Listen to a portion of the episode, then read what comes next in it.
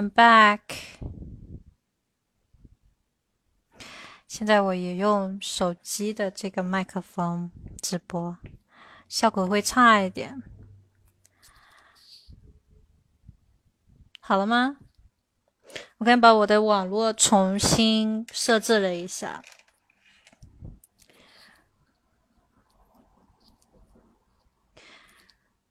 OK，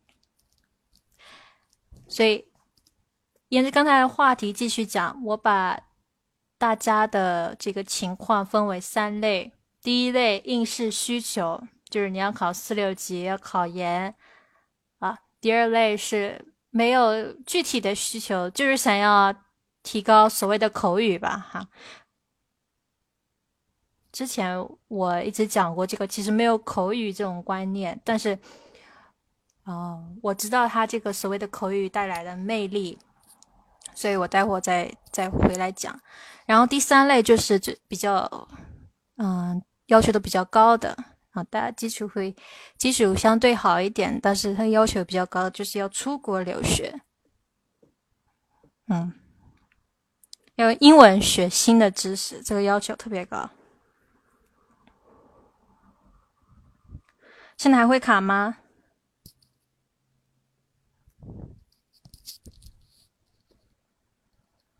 卡了吧？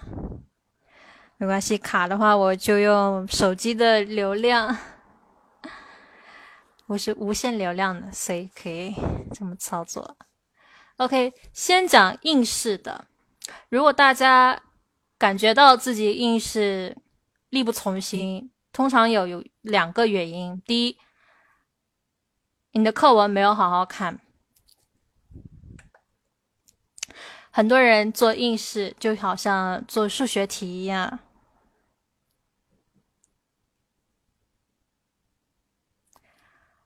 就是靠这个呃题海战术。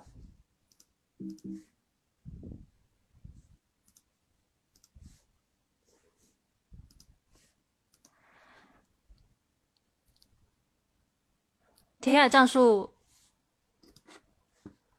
在英文里面其实不怎么管用，因为大部分的英文题都是看文章，对吧？所以你没有办法预判他会给你什么样的文章。你可能做完形填空，呃，做这个选择题的时候还可以，但是分数占比例最大的，我看还是阅读，还有写作。所以，这解决方案是什么呢？第一，你的课文要拿出来看。可能四六级还没有过的，我敢说你高中英语的基础就不牢，所以你可能还会去看高中的课本。啊，第二，你语法功底也很差，词汇量也是一部分，但是我觉得应试其实比呃真实生活中应用或者甚至要出国留学的。要相对简单一点，因为它大部分是书面，而且考试的时候它都会给你这样的提示。这除非是雅思、托福哈，就国内的应试考试，它有很多的提示。所以，呃，你哪怕是单词量弱一点，单词量没有很多，但是你语法功底很好，你就可以根据上下文来推判。有的时候你并不需要知道每一个单词的意思。但是你可以判断出来它的词性，这就是语法好的一个体现。所以，我给第一个呃大类的目标人群，就是想要提高自己考试啊四六级的。我看看群里面有谁，嗯，还蛮多的。我现在看也看不出来。反正有很多就是想要过四六级、想要考研的，尤其四六级的，我我建议你把高中的把高中的英语课本拿出来，而且高中英语课本应该就是后面，就你翻到后面几页附录里面，它都有把这个语法归纳出来，或者甚至你把初中英语，呃，初中英语课本，或者你去买那个初中英语语法，它讲的更基础一点。不是说你英语学的越多，你现在到大学了，你你前面的东西都掌握了，很多基础的问题你没搞定，现在影响到你这个，就像你搭积木一样，呃，你盖房子一样，你这个语法就是你的地基。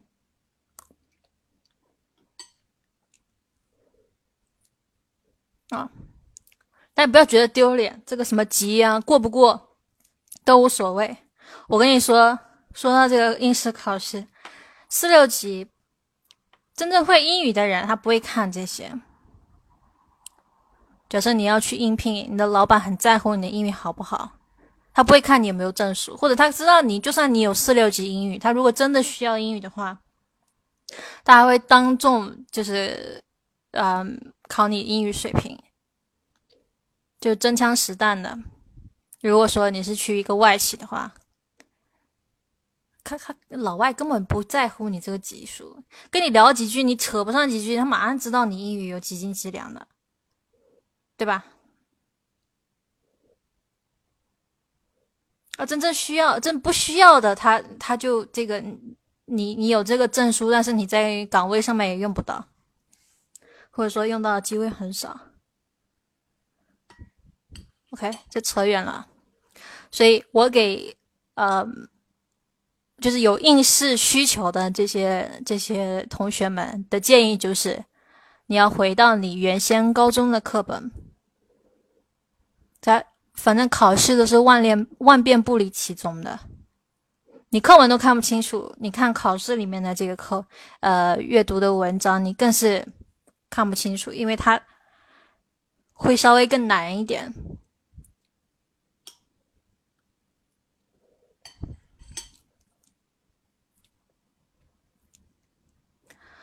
好，继续讲应试。如果说你要考雅思、托福，又不太一样。雅思、托福有两个方面，就是彻彻底底的拉低了中国人的平均分。顺便跟你们说一下，中国人雅思平均分是五点五，可能更低。四项能力里面就是，呃，听说读写，雅思也是听说读写分开考，托福也是听呃听说读写。一般来说，听跟读分数相对高一点，口语跟写作是低的可怜的。相对来说低的可怜的，为什么？国内的这个英语考试，它主要看重你这个答题能力，主要看重你被动的这个理解英语的能力。就是如果你语感好一点，平时上课有听老师怎么讲这个，呃，单词应该怎么用，怎么样搭配、固定搭配这些什么的，你都不会有问题。写作只要不要出现语病，语法不要有错误就可以了。然后国内考试也没有口语，对吧？但托福跟雅思就不一样了。啊，有人说雅思分数水分还不少。对，这是另外一个话题。我们现在先不管水分不水分，就说如果你要准备雅思跟托福，你要知道你的短板是什么。我现在告诉你，你的短板，不管你分数再怎么样高，你的短板都是出现在你的口语跟写作。那要怎么提高呢？这个有一点，这是长期的、长期的战役了。首先，写作，我先来讲写作，再来讲口语哈。他们挺类似的，但是，嗯，各有各的难处。写作主要考验的是你语言组织能力，这个语言组织能力来自于你平时的阅读、平时好词好句的积累，还有就是你语法的根底。就最基本的要求，你不能写出病句来，啊，第一不能写病句，第二你不能写太简单的句子，你不能总是 I 怎么样怎么样，I 怎么样怎么样，每个句子都用 I 开头，跟初中生写英文一样，对吧？我们国内的应试考试的套路就是，你不要写出病句，你这分数就 OK。但是在国外，就雅思托福啊，这这个套路是不行的，所以他看你这个语法能力。呃，不光光是看你有没有写病句，那你要写出好的句子来，要怎么办呢？刚才我讲了要阅读，对吧？要看什么很重要，我跟大家推荐的就是盖三、盖四新概念英语三和四，比较适合嗯，一夫托福跟雅思。里面单词量接近这个呃考试的范围。另外，你也看，你也可以就模仿他写作的风格啊，模仿他的这个用词，模仿他的这个嗯句型。都可以的，啊，新概念三、新概念四两本加起来一共一百多篇文章，够你够你用的了，够应付这个雅思托福了，好吧？这个是笼统的讲，以后我还会具体再讲这个雅思托福。OK，讲完第一个应试的这个目标人群，第二讲讲这个所谓的想要提高口语的，啊，目标比较不明确，比较模棱两可。如果要我去赌注的话，我敢说这类人他失败的可能最大，除非他马上他的意志力非常强，或者说他马上要出国。或者他马上就是要用到英语，他会比较卖力的学。但是，一般人这样子，这种还会失败的原因是什么？第一，他不目标不明确；第二，他没有找到自己的问题关键是什么。我敢说，这些人他在抖音上也好，或者在在微博上也好，或者在国外油管上也好，他关注了很多，哎呀，太多英语学习这个博主了。对吧？今天看看发音，明天看看这个，嗯，语法，就是很碎片性的学习。这也没错，你也确实能学到点东西。哦，还要看那个这个什么，比如说在餐厅里面点餐应该怎么说啊？我昨天看有几个有几个老外在教，嗯，比如说。呃，去开学了怎么说啊？去机场怎么说？然后要问 WiFi 怎么说？在飞机上应该怎么说些英语？就是学这些很不能说皮毛，就是说很单方面的说英文，就是你自己在说。我估计这些老师他也没有考虑过你的需求是什么，他觉得他教你说你会说就行了。但我们知道你要说口语。啊，所谓口语，口语，口语，不是只有你在说，还有对方的也在说啊。你你问了他一句话，他要不要回复你啊？有个有礼貌的人，他都会回复你的，对不对？这个时候还有一个能力你忘记掉了，还有一个听力呀，同学们。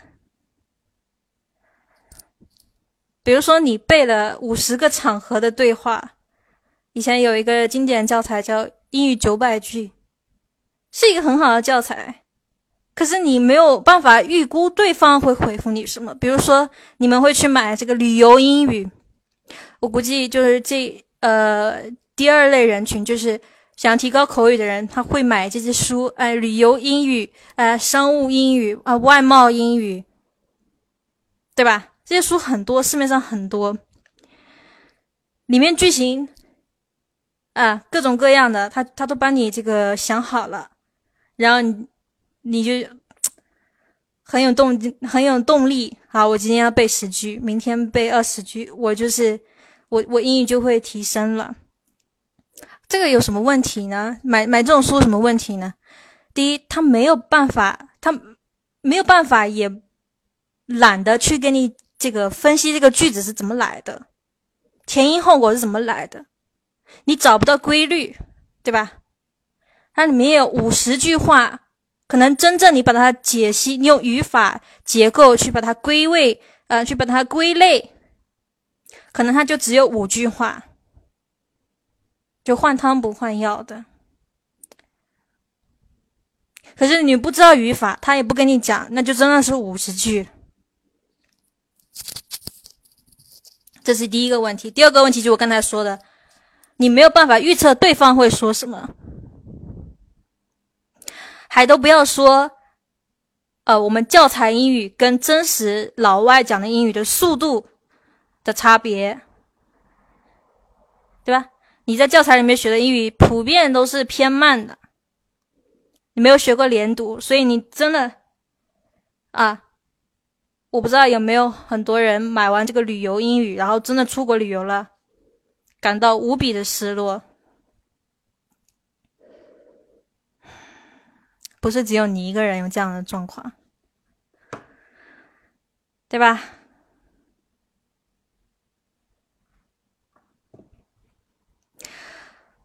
为什么这类人最容易失败呢？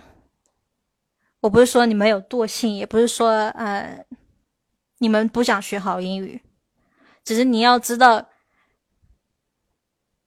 兴趣是一个很危险的东西。有很多人说老师啊，或者对其他人英语好的人说，哎呀，你就是兴趣，你对英语有兴趣。我我其实蛮怕别人跟我说，嗯。我是因为有兴趣，所以才学英语的。昨天群里面有有两三个同学都是这么说的。兴趣表面上一看是好事，但是反过来讲，我兴趣可以三天打鱼两天晒网啊，对不对？你没有把它当做是我必须要我必须要达到的目标。啊，比如说我必须要掌握三千个单词，我必须要学会四十八个音标，我必须要把基本的这个语法知识、语法的结呃结构这个框架要搞会。你就要先把目目标这个给量化啊，然后你要告诉你要问你自己，这个目标我是。可选达到呢，还是必须得达到呢？如果你是属于这一类人群，就是你没有，你现在工作已经工作了，或者你没有想学英语专业，你就想凭着这个平时呃心血来潮学英语哈，你要。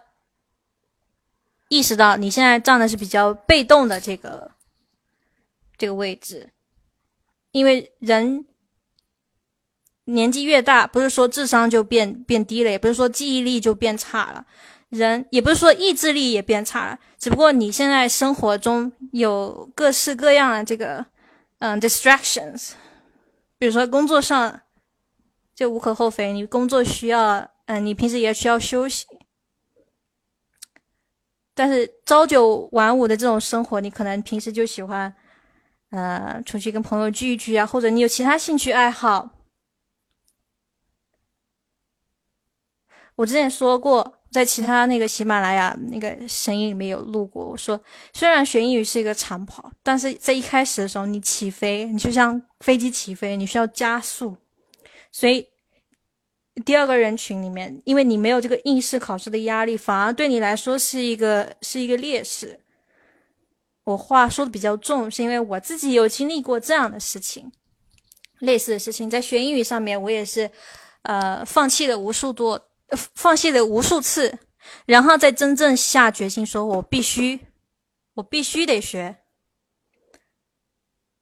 我当时第一个第一个给自己定的目标就是三千个单词。然后才有了后来的我去考雅思。我跟很多人考雅思的经历不一样，我不是先决定要考雅思，然后再开始学，我是先决定要综合提高自己的能力啊。第一步是三千，掌握三千个这个，嗯，口头交流会需要用的单词。之后我有了信心之后，我再开始看，嗯，更多的英文原著，加大难度，加大频率。因为有信心了嘛，所以后面就是他自己会跟滚雪球一样，就像做生意的人，他第一桶金找到了，这三千就是我的第一桶金，找到了之后，这个钱自己就会生钱了，对，所以你就像呃飞机要起飞一下，你一开始要加速度，后面就是随缘，后面你你的选择就更多，你可以说。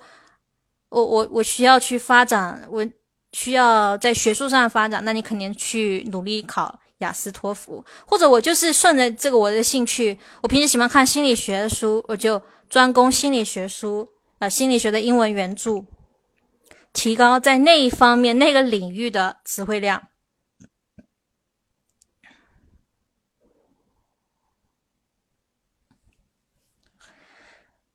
好吧，然后再来讲讲这个口语，就一般没有应试需求的，一般都会说我要提高我的口语。其实口语是最难的，我告诉你。就像我刚才说了，你光自己说还不够，还要听懂别人说什么，对吧？然后口语其实跟写作又是其实是一回事儿，跟嘴巴反而没什么关系。有很多人看我的视频说：“哇，艾拉，你的口语真好。”是因为他听到我会说，第一会说，第二口音还不错，对吧？但他没有看到我为什么会说，我不是那些说的内容，不是说提前有人写稿给我，是我自己写的。有的时候我连稿子都没写，就直接即兴发挥。但是我在脑子里面也是在快速写作嘛，口语就是快速写作。在美国有很多这个第一代移民哈，他虽然口音很重，但是如果就他原先在国内，呃，中国移民也好，或者台湾移民也好，或者嗯，印度移民哈，尤其印度人，还有巴基斯坦人，他们虽然有口音，但是他们口语很好。第一，他听懂老外说什么，他单词量、语法基础就很好扎实。他只是有一点口音而已，而且他讲话有料，肚子里有墨水，平时也有看书，对吧？你听到一个嗯会讲英语的老外，你要倒推，你想这个年龄的老外，他平时会看什么书？我之前也给大家。有给大家一个数据，就是说平均啊，美国本科生或者外国本科生有一万四到一万六的词汇量。这个词汇还是词组？什么叫词组？词组就是一个一个 family，就是 happy、happiness 跟 unhappy 这三个单词都属于一个 word family，就属于一个。词族啊，平均他们这个本科的老外啊，本科毕业的老外，他有一万四，甚至更多，保守一点估计一万四。当然不是说你现在就冲着那个目标去。我这么说就相相当于这个国足当年是零四年还是零二年，国足跟巴西踢球，你要知道对手。能力到哪里？而不是你就直接这么莽撞的就上去啊！我要跟你踢。当时好像巴西多进了多少个球？多进了三个球，是三比零还是四比零？这个你们可以去查一下，你就查，呃，国足跟巴西的，好像是最后一次，最后一次的比赛。啊，四比零，对，二零零二年四比零，你说他只有差四球吗？你想想看，国足跟巴西只差四球的差距吗？好像听上去也没有很多。为什么？高手跟一个菜鸟。在较劲的时候，他知道你的水准不是那么高的时候，他不会跟你认真的。你说巴西如果想要多进几个球，可能义无反掌，但他已经赢了。他进到第二个球的时候，估计想完了，我浪费时间，后面随便踢，对吧？所以在中国的老外，在中国的外教给你们上这个口语课的时候。他没有是跟你认真上的，我知道我说话很难听，很毒舌。有的人，当然你们会听跟踪到我的这个直播上，应该知道，就是喜欢我这讲话的、讲直话的这个这个设定的，但是不是很多人爱听我讲，尤其讲外教怎么样不好不好，他特别维护维护外教，他想着估计我交了这么多学费，你得让我这个好过一点吧。但是你要知道，外教他是在比如说一万四哈，刚才讲的数据一万四，你在多少？你们之间能聊什么？啊，不是说以后都不能聊，也不是说，嗯，你你你现在你永远就是这么低，但是你要知道自己几斤几两，对方几斤几两。以前《孙子兵法》说“知己知彼”，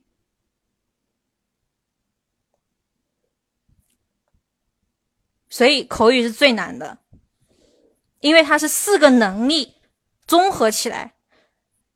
为什么是四个能力？我来分析给你们听听。你讲完一句话，对吧？比如说你讲 Hi，How are you？啊，老外很激动，给你叽里呱啦开始讲。这个时候，如果他讲的话写到纸面上，就写到纸面上，你能看得懂吗？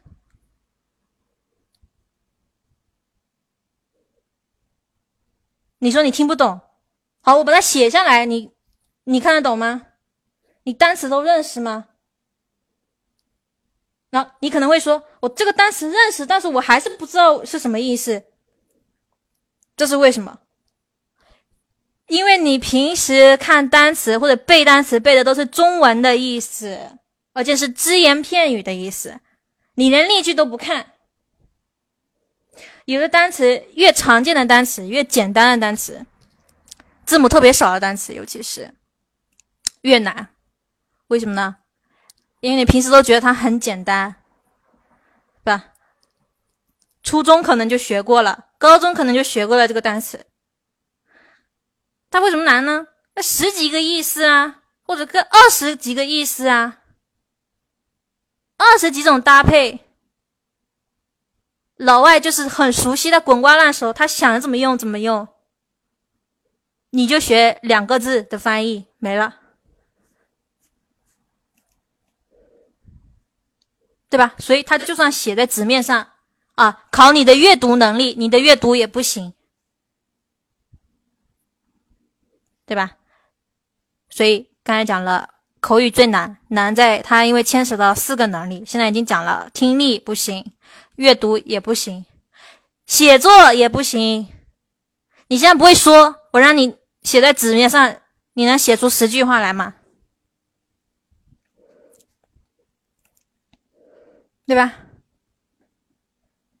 今天啊，平时你们说我口语不好的同学们，你扪心自问一下，拿出一张纸，看你写十句话能不能写得出来？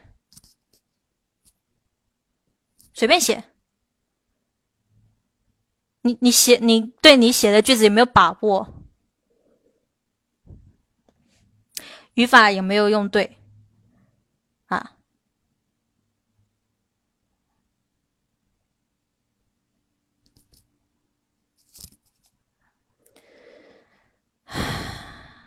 所以，我做抖音也是，包括做喜马这个，很大一部分是这种，怎么说，就好像当当家长的那种，也不是恨铁不成钢，就是我看到。有很多这种外教，啊，在散布一些，其实他也不知道，他只是一份工作而已。但我们作为消消费者，作为学生啊，没有第三方在跟我们解释为什么我花那么多钱上这个外教外教口语课还是不行。虽然这个跟今天的主题不是很符合，但是很大一部分人群就是想要提高这个所谓的口语，所以我得讲一下为什么你花钱上外教课不管用。你说你国足光是跟巴西踢球，你多踢两下可能也会，就像我说的，求生技能、求生本能逼迫你，可能也能勉强进一个球。但那是什么样的结果？可能是他让你的结果，对吧？中国的外教老师，他是受雇于你啊，或者受雇于他这个机构，你交那么多学费，他总不能让你那么挫败吧？他肯定也让你说得上来几句，他肯定得安慰你，他肯定也跟你说：“哎，你可以的，你真棒。”看似让你觉得心里很温暖。那回头你出了国了，或者你看美剧了，完又发现自己英文还不行，咋回事呢？外教不是说我都可以的吗？他上课怎么跟你上的？主要都是他在讲，对吧？他有跟你讲语法吗？他有跟你讲他平时看什么吗？我们想想，老外小时候怎么学英文的？我们小时候是怎么学中文的？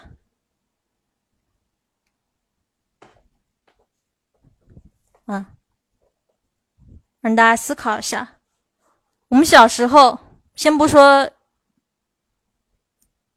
这个周围的父母跟我们讲话，我们就爱看动画片。以前爱看这个《西游记》，对吧？你在语言浸泡的时间，几乎是每天二十四小时都在浸泡的。嗯。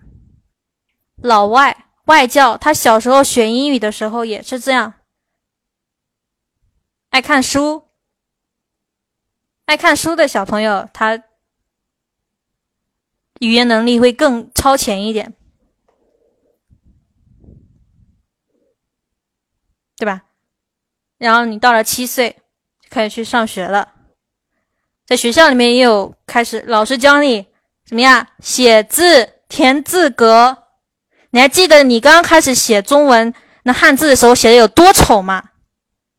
为什么要给你一个田字格？很多人忘记自己是写田字格写过来的。一个大字要写十遍、二十遍，大字写完写太字，太字写完写人字，哦，好像是从人字开始写的，对吧？一二三四五，笔画从笔画最少的字开始学起。美国人也是这样啊。三四岁才开始学字母，二十六个字母。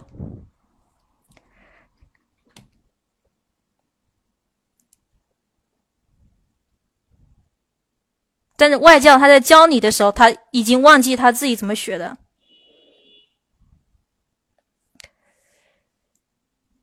好吧，这个话题扯远了。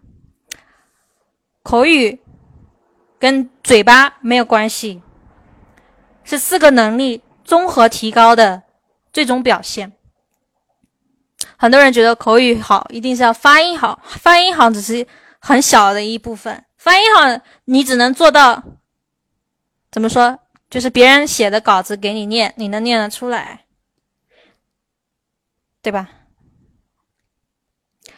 发音好还有两步，你第一步要先学会认音标，就这个单词你看不出来它是怎么念的，但是给你一个音标，你能念得出来。很多人音标还认不全，或者说觉得音标没没必要，就当摆设的啊。第二个还要连读，对吧？他外国人讲话不是不是抑扬顿挫的，包括你如果连读不熟悉的话，你听力也会有问题。就你讲完，对方回你。你听不到，它本来是两个单词，你只能听到一串，啊，你只能听到一个一个单词，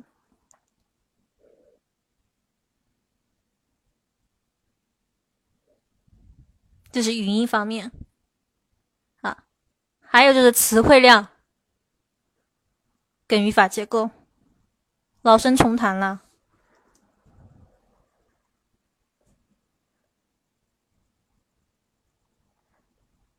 假设你要跟老外聊天气，或者聊比较简单的话题，聊吃的，好吧？中国的老外最喜欢聊吃的了，因为别人也只能跟他聊吃的，其他也聊不上来。聊吃的，你要预判一下吃的这个东西，嗯，它的单词量范围有多少？不会超出三千。所以，基于刚才我们说的第二类人群，啊，没有应试需求，没有应试的压力，但是想要这个全面提高能力的，我给你两个建议：第一，你的这个工具书全部都要有，而且你一步到位算了，你都不用看这个。嗯，教科书，因为教科书还相对简单一点，你可以看在三千单词范围内的材料，比如说美剧，对吧？带有娱乐性的东西，你也不容易放弃。每天看着美剧，重复看一集，或者看完剧情之后回来再看这个英文字幕的，压力不是很大，但是又能。提醒你学习，提醒你去查这个单词。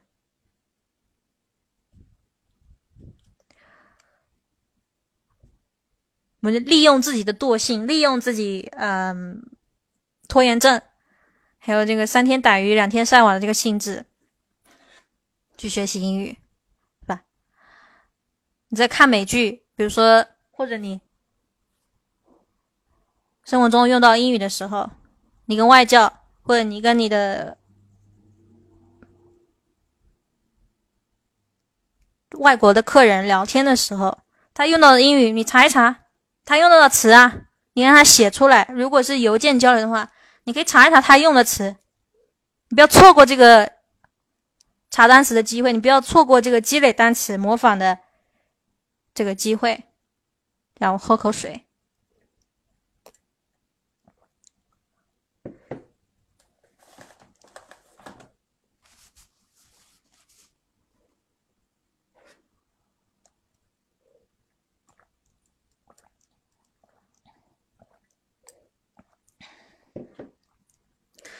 这是第一点，围绕一个范围阅读，然后工具书要有，词典、A P P、语法。第二点，你要养成每天学习的习惯。我知道这个听上去很老套，但是我为什么要说习惯呢？这个东西跟健身一样，很多人刚开始健身的时候非常有野心，第一天就所有哑铃都要举举，这里跑一跑，那里弄一动，就是习惯要养成。最重要的是，你一一开始不能学太多，一天学一点，让你到一个就是说我今天没学习。心里就不舒服的状态，而且一开始基础比较薄弱的时候，你每天学习的内容也比较少，每天大脑疲惫的速度比较快，你学两下大脑就疲劳了。所以我告诉大家，这个属性就是你这个惰惰性，你知道这个惰性之后，你要开始聪明一点，你预判啊。比如说，我现在学累了，我赶紧停下来休息一下，或者我调换一下，其换看其他东西。比如说，我现在在看语法，我觉得看累了，但是我又感觉我今天学习的时间还不够。就像你在学校上课一样，你是不是八个小时都在上英语课？没有的呀，就语文、数学这样交替的，对吧？中间还有课间操。还有眼保健操啊，在工作的或嗯或者现在没有应试压力同学，你自己自己管自己是最难的，有别人管你反而好，有这个考试的压力反而是一种变相的这种呃动力。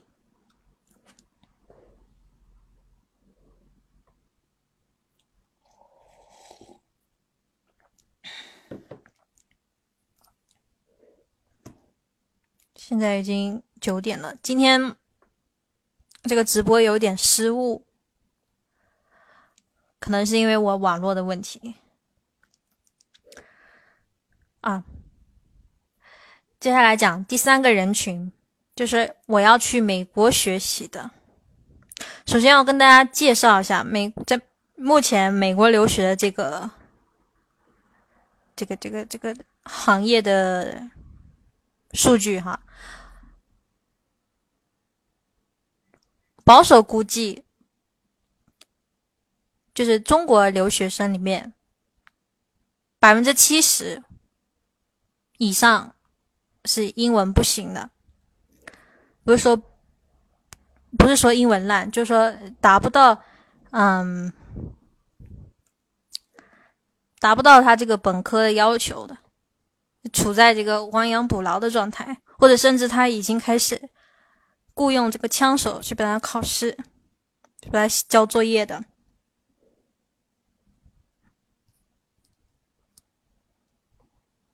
我不知道这个。大家了不了解？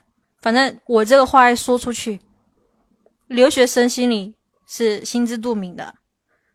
国内人可能会有的会相信我，有的人不相信我。这个你可以自己去考核。我为什么要跟大家这么说呢？是因为大部分的人都低估了留学的难度。因为中介他可以帮你这个你的简历包装的很好。或者中介他会帮你写这个申请的论文，对吧？而且国外大学现在是急需要这个中国学生的这个输血，不，他们本地人没什么钱，那等本地人学费都相对便宜的，就外国学生有这个学费，所以他要求对你的要求都会相对低一点，但是不代表你来了之后。他就马上那么容易给你毕业证书，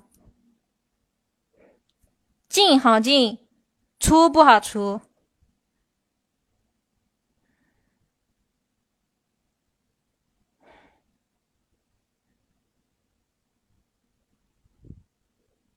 有很多人雅思一直过不了那个分数，他委曲求全，想来了再说，先上个语言班。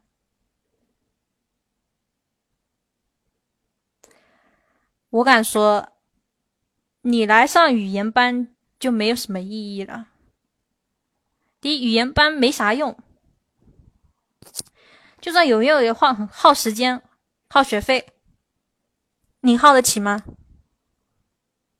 这是一个。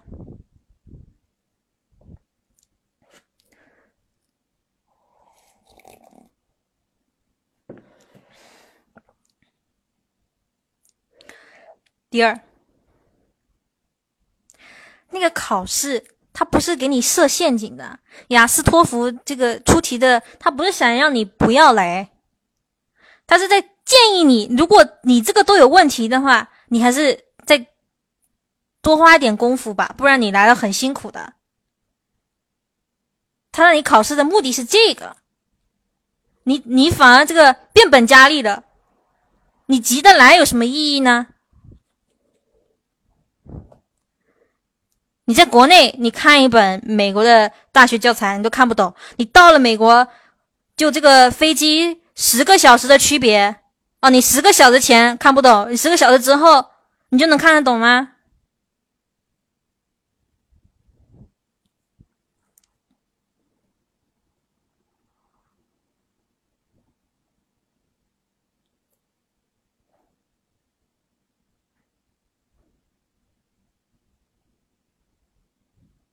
对吧？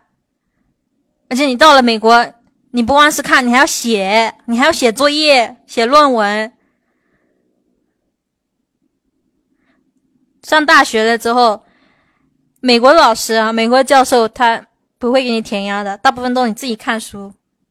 一本 A 四的教科书，每一天要看十几页、二十页，你吃得消吗？你这时候回想一下，哎呀。托福雅思没过是有原因的他为什么不让你过？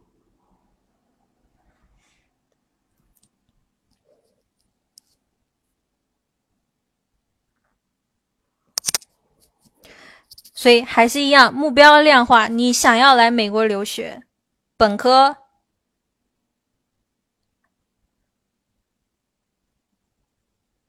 那个手头上的教材新概念三四啊，每篇都要看。然后呢，就是课外阅读，比如说你心理学专业的，你看点心理学的这个 TED Talk 公开课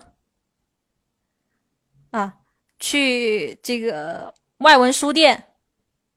你既然有钱去留学了，你肯定你去那个上海外文书店，或者你去亚马逊网站 Amazon 买点大学的这个课本，比如 Psychology textbook。我觉得这个是比较合理的，或者你没有要出国留学的，哎，你没有要出国留学的，你想用英文来学习知识的，你也可以这么操作啊。你不要看那些出国留学，很多只是镀金呢，十个里面有六个或者更多都是都是都是请枪手，或者他没有全部请枪手，有一两科是请枪手了。包括托福、雅思，有很多人也是请枪手考的。啊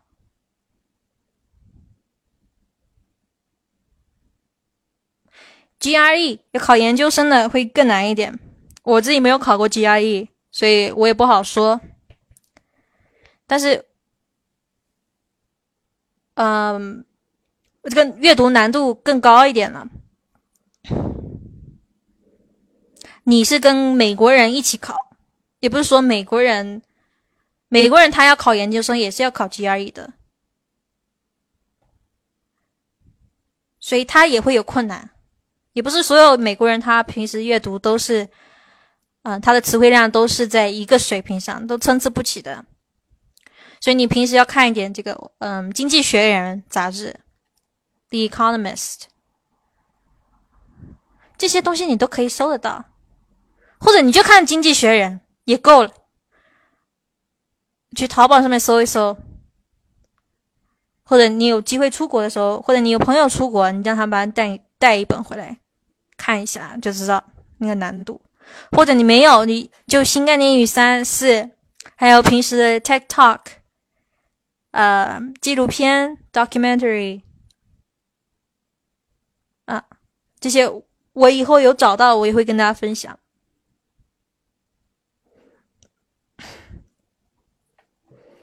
还要强调一点，在美国留学，尤其是文科，写论文不是开玩笑的，你没得抄，除非你有钱雇枪手，你不要被抓就是了。写写作是真功夫，那比就考雅思托福更累，因为你不光是要展现你的英文水平，你还要展现你对你这个。老师布置的文献了不了解？很多时候你要自己去图书馆找，比如说你要写，嗯，论一个讲一个论题。我还记得我以前大学写的这个家庭暴力，为什么女的不走？就男的打女的，为什么女的还不走？然后去图书馆要找，他老师有规定，你一篇这个。十十五页的论文，你至少要有五个这个科学文献的这个参考，就你后面要列出来这个参考。所以你要平时要有这个阅读的基础，你才能够看完那五本书，也不是看完，就是扫扫阅，扫阅完，凭你的这个判断能力找出来那个最关键的内容在哪里，最精确的内容在哪里，然后你还用自己的语言概括，你不能直接抄下来。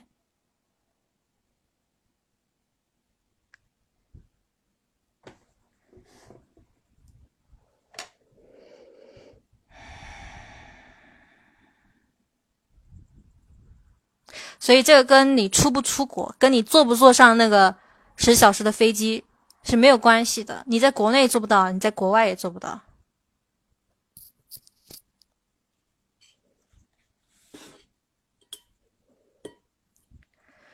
有人说阅读真的头大，每次在规定时间完成一篇，效果都不好。哦，你这说的是雅思托福是吧？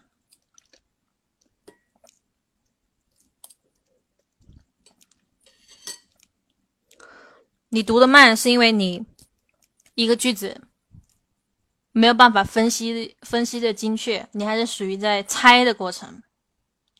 猜第一猜不准，第二耗时间。你只有真正理解了，你看了才快。国内语那个上雅思班都是这种玩这种听海战术。啊，我们来看，就就这个关键字，就这个关键字啊，你不用一整句看懂，你就看一个关键字就可以了，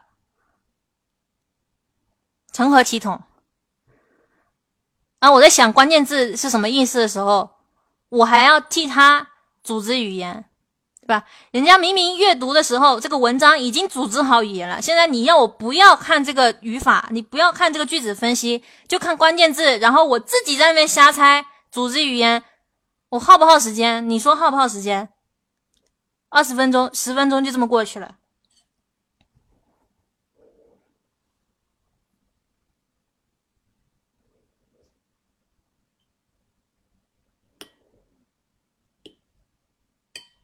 对这个问题问的很好。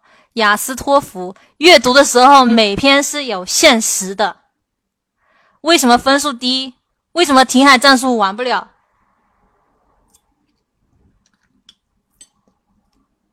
除非你这个机构很牛逼，他给你找到这个这一次考试的题型了。哎，有很多人考雅思，他前面都五点五分，者前面都五分，突然间考了一个七分，你这时候就有一点起疑了。你看看他下一次还能不能考七分？估计。估计是这知道提前知道题目了，背答案了，有很多机构是这么操作的呀。因为没有什么填海战术可以玩，你所有的伎俩在那个五分钟时间之内不够用，你只有真正理解了啊，真正理解那那时间才你才比较游刃有余，而且你会紧张啊，你在猜的时候，你不确定的时候你会紧张。这篇文章做完，做下一篇文章的时候，还在想上篇文章咋整，对吧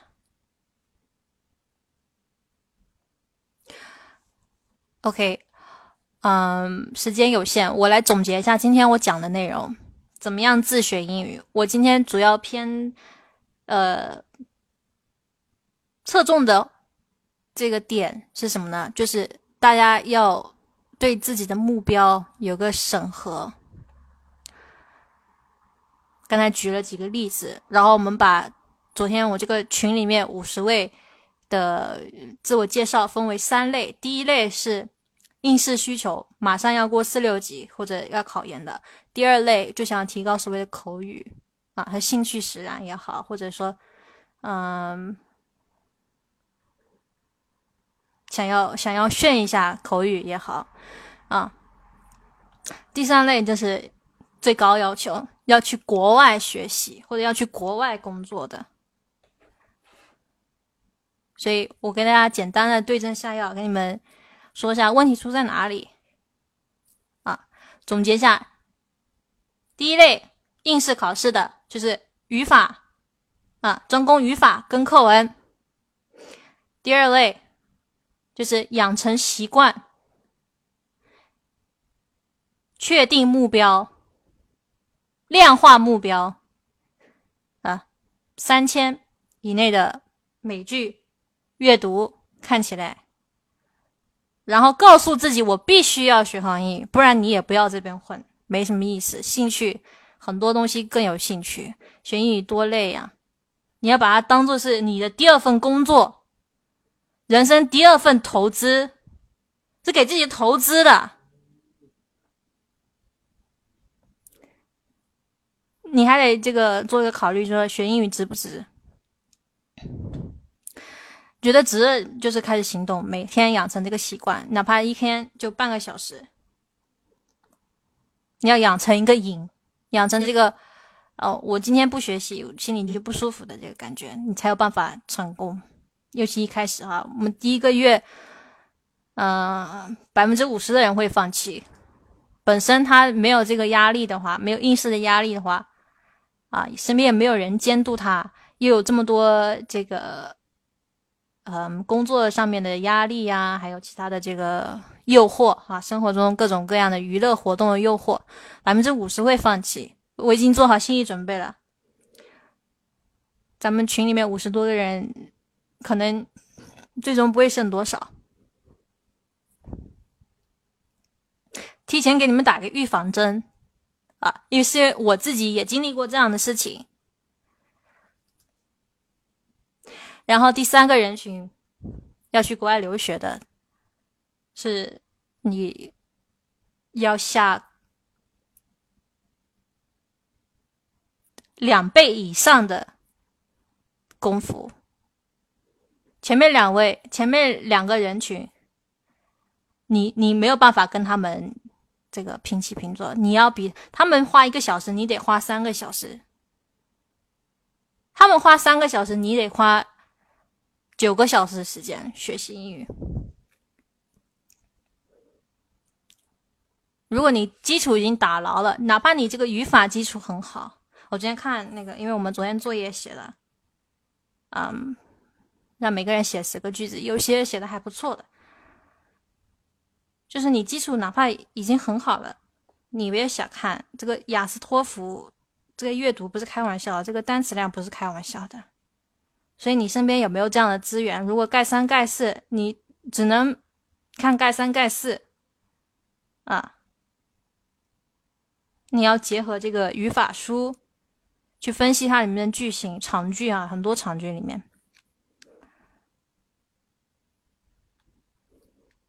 还有单词要掌握它的用法，掌握它这个搭配例句，要加大你平时的阅读的难度。加大平时阅读的频率啊！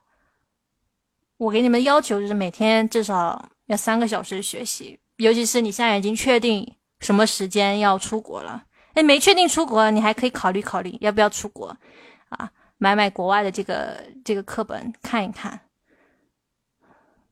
不然等你出国后悔，那那就惨了。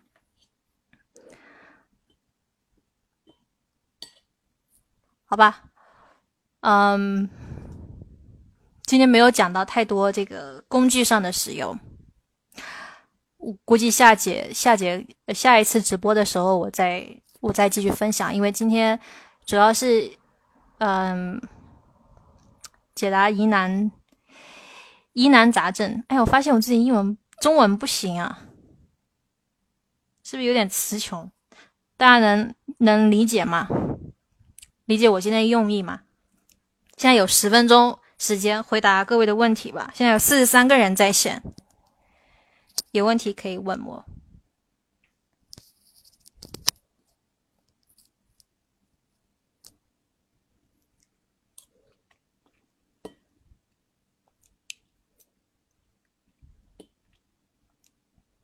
没有人有问题吗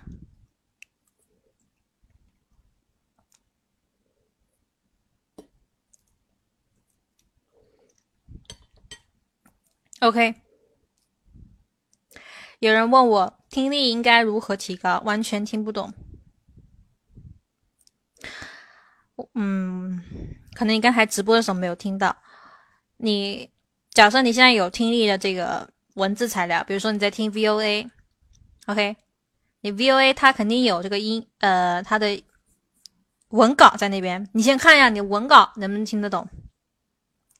如果文稿都看不懂的话，说明不是你听力的问题，说明是你阅读的问题，说明是你词汇量还不够，说明是你这个就算听到单词，你听一整个句子的时候也听不出来什么意思，这语法基础比较烂。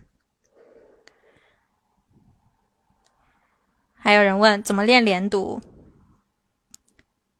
嗯，连读的具体规则我今天不说，但是有几个心态。跟你们分享一下，第一，连读最重要的就是辅音跟元音的连，就是前面一个单词的呃末尾的辅音跟后面那个单词开头的元音要连在一起。比如说，What are you doing？这句话，What 末尾是 t，t 是辅音对吧？are 开头是 a 是元音，所以 t 跟 a 连在一起，water，而且这是一个 t 不念 t，是念的，What are you doing？这是最主要的规则，其他都是按照这个来来那个，所以你还要回到你的音标，你要先分清哪些是辅音，哪些是元音，这是一个。第二，你不要把所有的音节都重读，这个我抖音之前有讲过。比如说 speak，你不要念 speak。我夸张一点是想要说明一个点，就是说你要看它这个辅，它重重读在哪里，哪些哪些音节是轻读的。OK，嗯，再看一下其他问题。基础差可以从盖一开始吗？可以呀。嗯，但是我觉得你不能光看教材，要搭配语法书一起看。然后单词你不懂的，你可以直接查，或者你对这个单词有兴趣，你可以直接查这个字典，查搭配。下一次建群什么时候呢？这个我现在也不好说，因为。时间不确定，但是反正会有下一次的。嗯，下一个问题，老师，我已经在国外读高中了，但是看英语书很枯燥，总要查词，就不想好好读了。嗯，跟你看的书籍也有关系，你不能看小说。一般来说，你学校老师里布置你的阅读，你现在都不适合看，因为它都是不是现代的这些人写的，所以它语言会稍微。不太不能说过时，但是不是很现代，不是你现在马上可以用的。第二，它有可能超出三千的范围，所以你三千都还掌握不清楚，你再去看小说会觉得不是枯燥，是就是太多生词了，而且也跟你现在的生活需求里面没有关系。我建议你可以啊从美剧开始看起，如果你真的觉得枯燥的话，美剧你当阅读材料来看，就是它的这个。台词哈，你去暂停下来啊，然后去演，你去查里面的单词，你现在生活就马上可以用了。对，嗯，问题，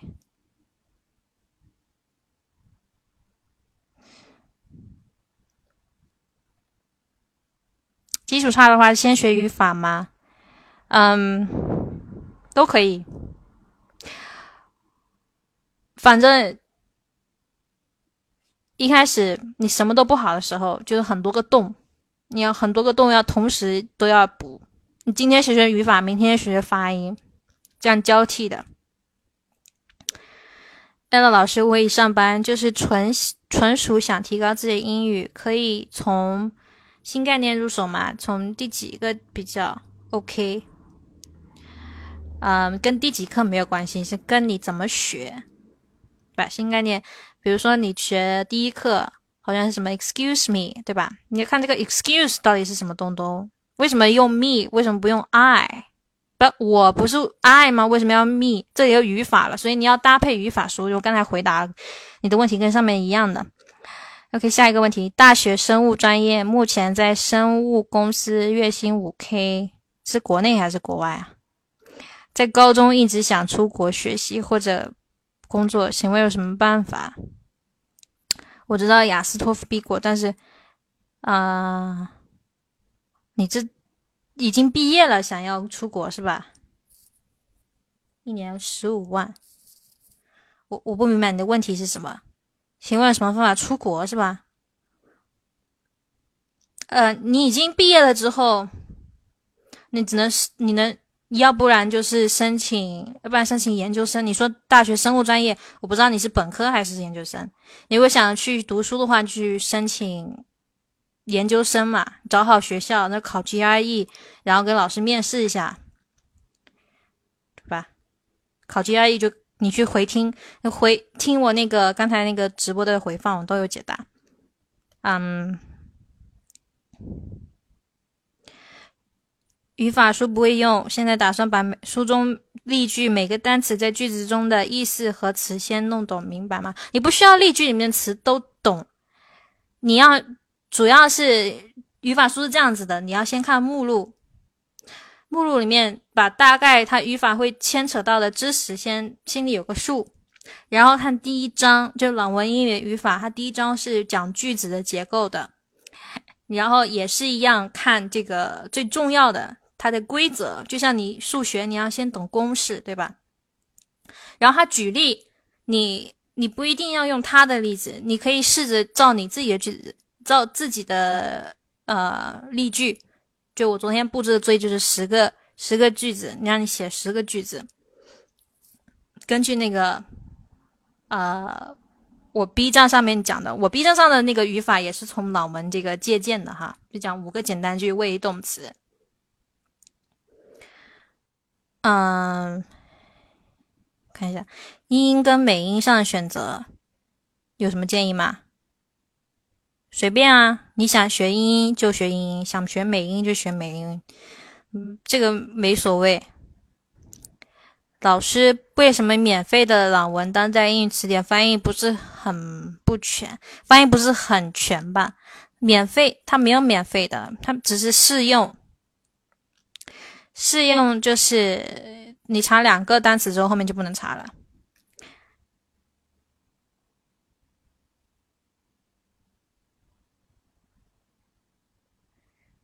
我现在是晚上九点二十。OK，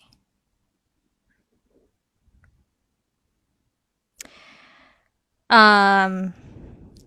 Emily 问如何快速记住单词，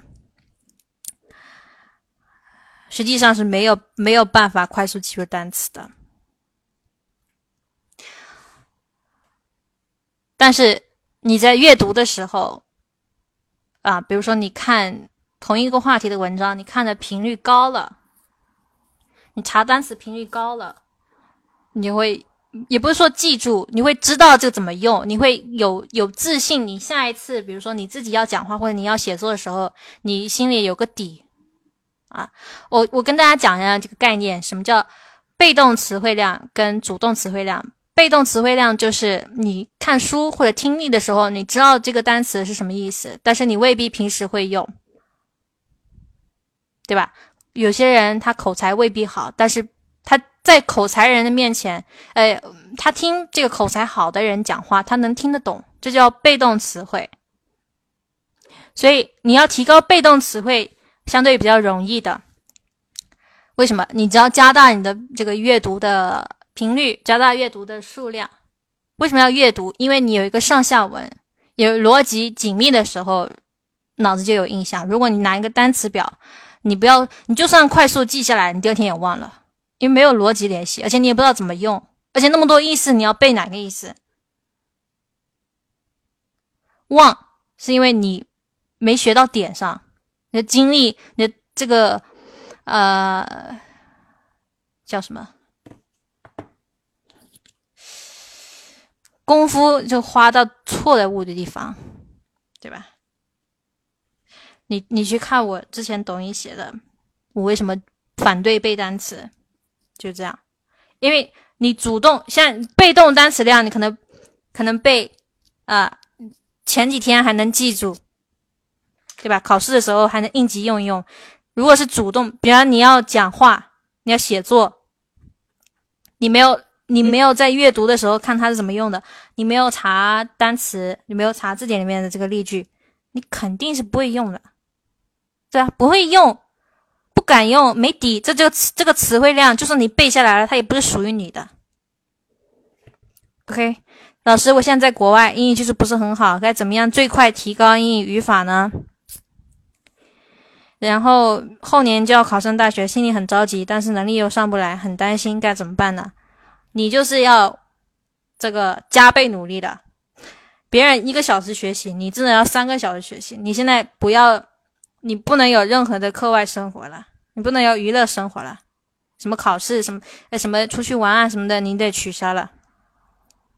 你像不光光是语法问题，那词汇量也有问题。语法还相对好一点。你首先在国外可能你没有买，没有办法买到中文的这个语法书，但是去那个 Barnes and Noble 美国的书店，Barnes and Noble，B N N，呃 B N N 这个书店，去那个找一本英文语法书，你要看搭配搭配这个嗯。哎，呦现在不知道推荐什么给你，那你去看《富爸爸穷爸爸》吧，相对简单一点，单词量在三千以内。好，因为我也不知道你基础到底是有多多不好，所以我只能这么笼统的回答。OK，极品老妈提高口语吗？看什么不重要，看你怎么看。那你只看中中文字幕，你就看这个，就看看。国产剧没有什么区别，你字幕有没有停下来看？有没有去挖里面的单词？有没有重复看？对吧？你看什么都不重要，你不要看，嗯，像医学剧那种太多专业术语的，也不要看越狱那种很多骂人的话、很多俚语的啊，其他都没什么问题。尤其是喜剧啊，它单词量都在三千以内，对吧？但是你不能跟。你很多人问我，哎，老师推荐美剧，我推荐美剧可以啊，你看剧情我随便推荐，我推荐哪一个好看我推荐给你看。可是不是看了你英语就好了呀？你把它当做阅读材料来，对吧？你把它当做是学习材料来，你要重复，你要认真研究，你才能学得好。OK，那没有问题的话我就结束了啊。今天有点超时，因为之前，不过之前应该都有这个回放的，所以卡的时候你们。卡的时候，你们可以去听那个我的回放。All right, bye, bye everyone.